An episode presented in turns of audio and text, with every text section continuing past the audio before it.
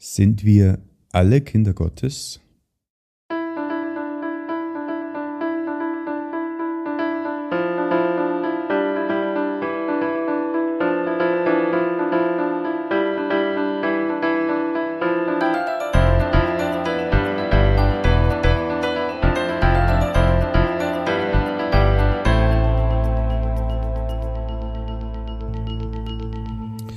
Christi und herzlich willkommen. In diesem Kanal geht es um Gottes Wühn.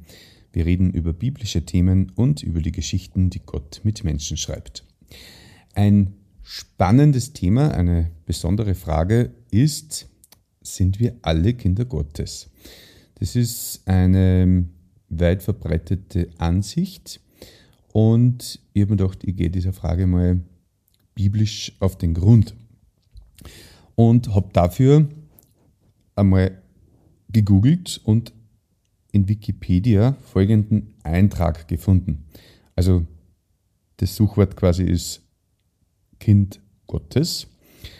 Und da steht dazu, Kinder Gottes bzw. Söhne und Töchter Gottes ist eine im Neuen Testament der Bibel von Paulus gebrauchte Bezeichnung für Christen. Durch die Verwandtschaft in Gott sind sie Erben bzw. Nachkommen Gottes und Miterben. Durch die Gemeinschaft mit dem Sohn Gottes Jesus haben sie, so sagt dieser Ausdruck, Anteil an dessen Gottes Sohnschaft. Sie sind nicht mehr Knechte und nicht Sklaven der Sünde, die gezwungen einem fremden Willen des Fleisches zu folgen, sondern seine Kinder, die in der Freiheit der Liebe aus eigener Einsicht handeln um die Gebote zu erfüllen und das Gute zu tun im Namen Gottes. In dem Geist der Sohnschaft dürfen die Christen Kinder Gottes heißen und können rufen, aber Vater. Also es ist wirklich wie äh, wirklich eine, äh, ähm, eine physische Kindschaft sozusagen von ja, Kindern und ihren Eltern. So ist es da beschrieben, dass man einfach logischerweise durch diese Sohn- oder Tochterschaft ähm, als sein oder, oder als das Kind seiner Eltern angesehen wird und damit auch quasi die verbundenen Rechte, äh, wie eben zum Beispiel Erbschaft, ähm, antreten kann. Ähm, dann steht, also die Bibel sagt dann darüber, ähm, da gibt es ein paar Verse, die ich mir da ausgesucht habe. Also was definiert die Bibel als Kind Gottes? Und da steht zum Beispiel im 1. Johannesbrief, Kapitel 3, Vers 1. Seht, welch eine Liebe hat uns der Vater erwiesen, dass wir Gottes Kinder heißen sollen. Und wir sind es auch. Darum erkennt uns die Welt nicht, denn sie hat ihn nicht erkannt, also Jesus. Dann 1. Johannes Kapitel 1, Vers 12. Das ist ein ganz wichtiger Vers in diesem Kontext. Wie viele ihn aber aufnahmen, denen gab er Macht, Gottes Kinder zu werden, denen, die an seinen Namen glauben.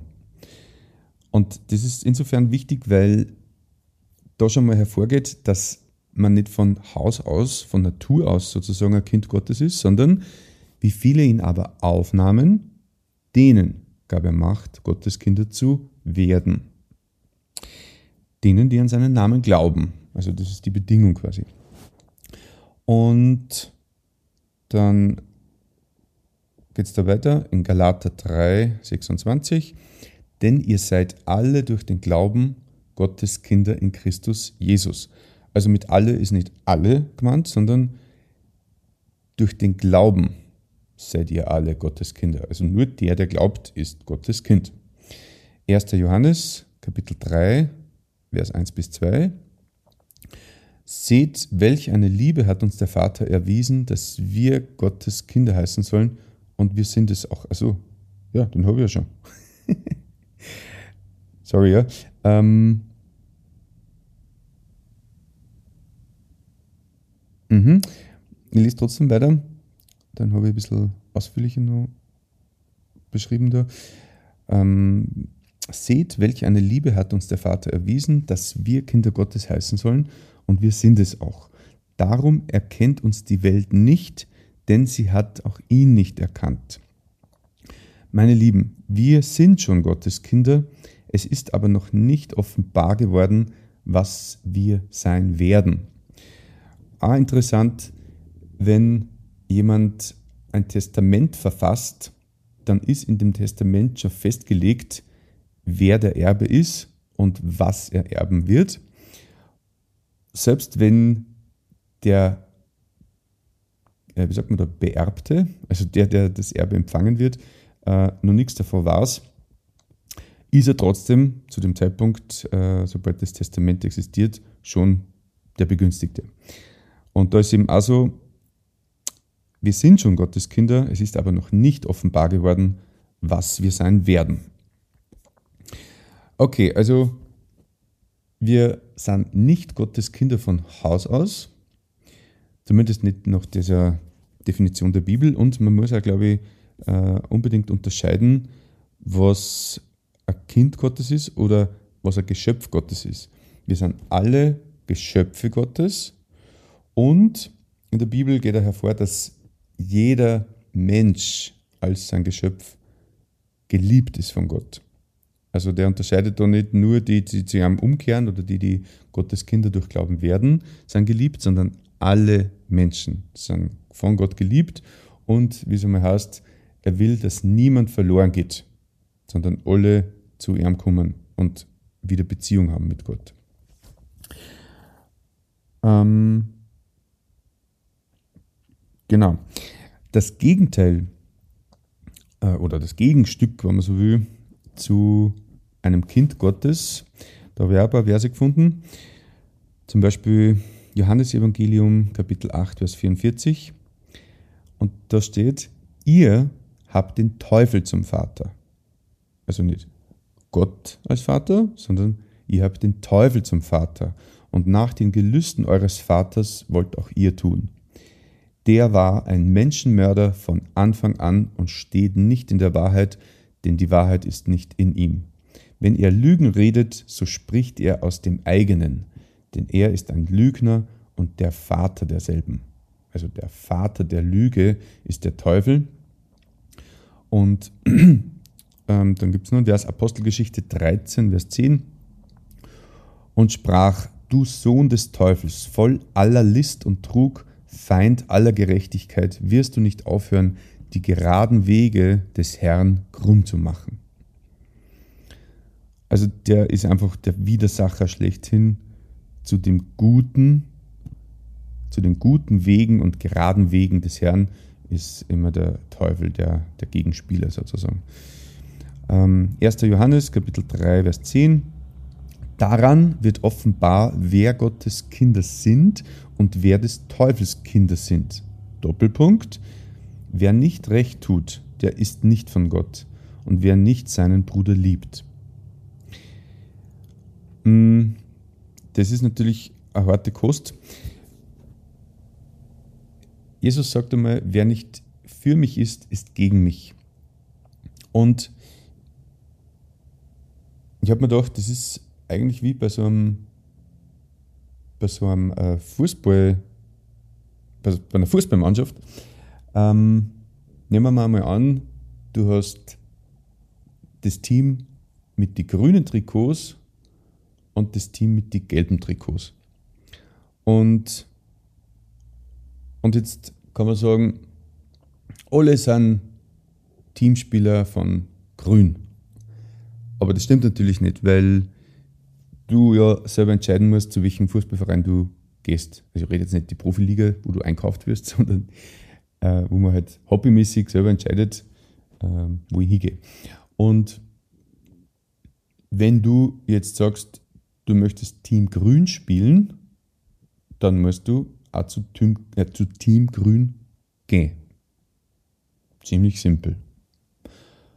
Und in dem Moment, wo du dich entschieden hast, dass du zu Team Grün gehst, hast du da entsprechende Folgen oder Konsequenzen daraus. Zum Beispiel, dass du ein grünes Trikot tragst oder dass du dem Trainer der grünen Mannschaft unterstellt bist. Wenn du sagst, hey, aber ich will nicht zu grün, sondern ich will ja viel lieber zu gelb, dann gilt das Gleiche für gelb.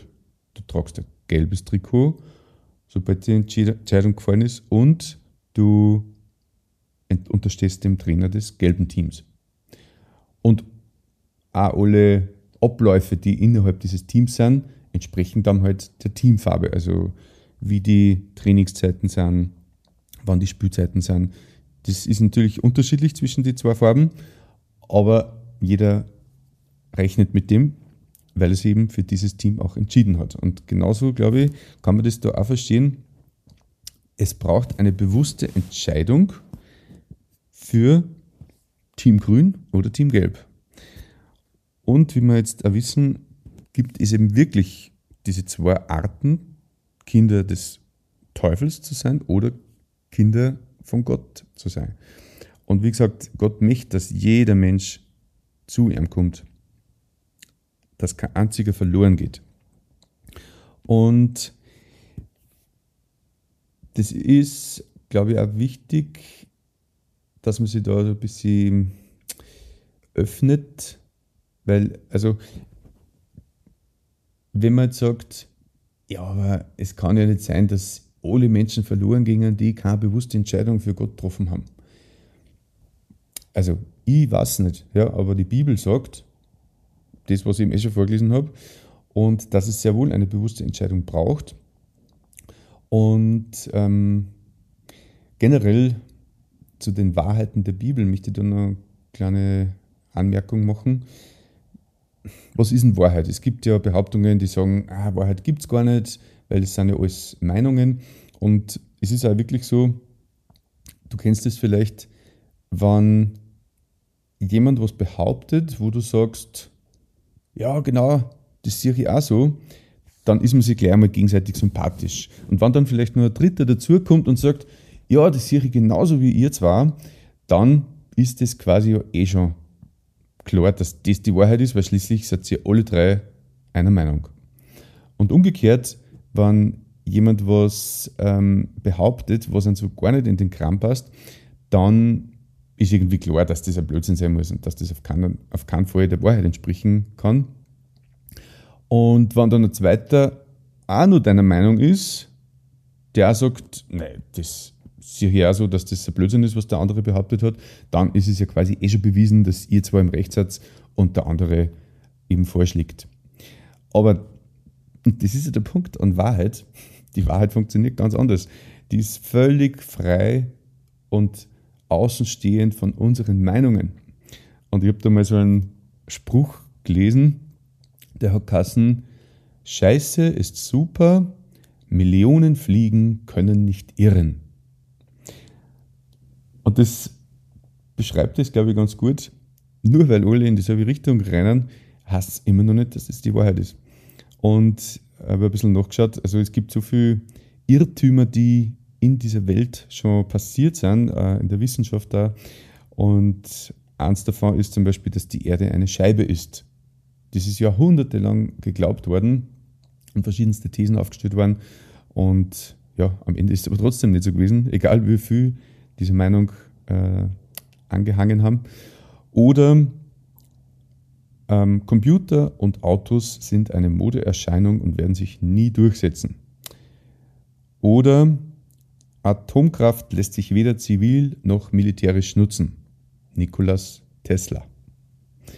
Also ziemlich lustige Behauptungen eigentlich und auch von wirklich großen Namen in der Wissenschaft. Aber man hat es einfach nicht besser gewusst. Und diesem, dieser Tatsache, dass man die ganze Wahrheit vielleicht doch nicht kennt, sollte man sie immer offen halten. Weil wenn man auch nur so seine Meinung durchboxen möchte, ist man trotzdem halt schnell in Gefahr, sage ich mal, so ein bisschen rückblickend zumindest, dumm zu sein, weil man eben die Wahrheit völlig ausblenden wollte oder sie ausgeblendet hat. Und genau das geht halt auch in der Bibel ganz oft. Der Herr, also Gott, möchte uns verändern durch sein Wort das uns eben zur Ermahnung, zur Erbauung und zur, zur Rechtweisung dienen soll. Und dafür ist es wichtig, dass man einfach die Wahrheiten Gottes auch annimmt und nicht, äh, oder zumindest mal überprüft. Also das ist das, das Coole an der Bibel. Du kannst ja, so wie ich das ja jetzt da auch gemacht habe, zu verschiedensten Themen, ich weiß ja tausend Sachen nicht über die Bibel und, und ähm, muss dann einfach recherchieren und, und nachlesen und, und einfach ja, Literatur durchschmückern, was eben da schon für Erkenntnisse und, und Erfahrungen gibt dazu. Und so kommt man halt immer zu einem klareren Bild, was eben Wahrheit ist, äh, so dass auch eben mit Herz und Hirn verstanden werden kann.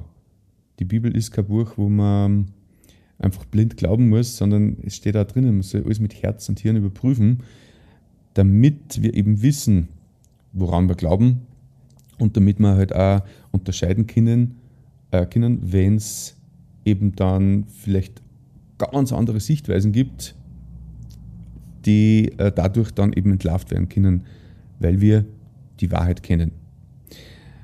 Und so, was habe ich denn nur zu sagen, zu sagen dazu? Ähm, ja, es gibt, wie gesagt, immer die Möglichkeit, ein Kind Gottes zu werden. Und da möchte ich den Vers einfach nur mal vorlesen, Johannes Kapitel 1, Vers 10 bis 12. Doch obwohl er unter ihnen lebte und die Welt durch ihn geschaffen wurde, erkannten ihn die Menschen nicht. Er kam in seine Welt, aber die Menschen wiesen ihn ab. Die ihn aber aufnahmen und an ihn glaubten, denen gab er das Recht, Kinder Gottes zu werden.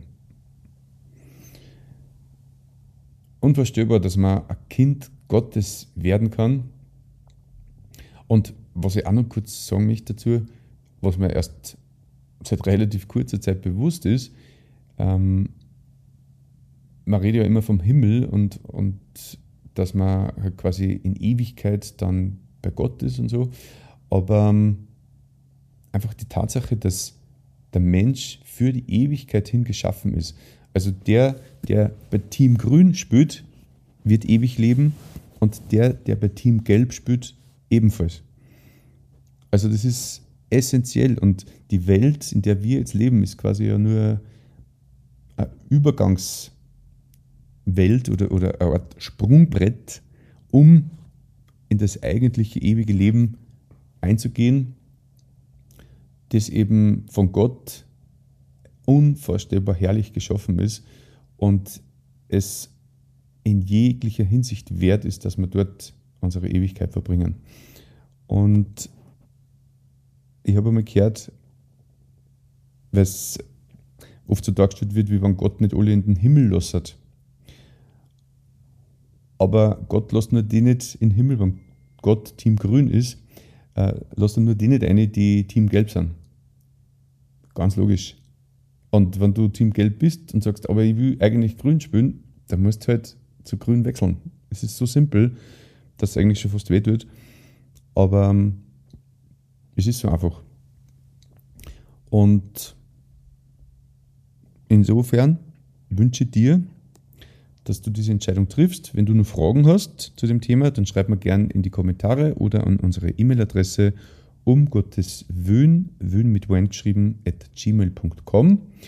Und ja, wenn du jemanden kennst, für den diese Folge interessant sein kann oder der ganze Kanal, dann teile diesen gerne.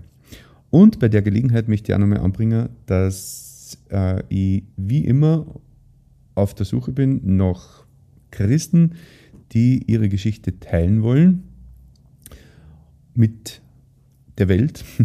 Und äh, dass mich gefreut hat, wenn es einfach ähm, ja, unter martingrendel.com äh, unter dem Reiter Podcast äh, dir einen Termin eintragst, um eben deine Geschichte mit mir aufzunehmen. Und übrigens am, Moment, muss ich kurz nachschauen, ähm, am 8. September ist wieder ein Aufnahmetermin in Steyr. Falls du dort Zeit hättest, also am Nachmittag wird es sein, dann äh, melde für den Termin an. Da wird wieder Zeugnis aufgenommen. Also, ich freue mich auf ein Wiederhören und wünsche dir noch einen gesegneten Tag.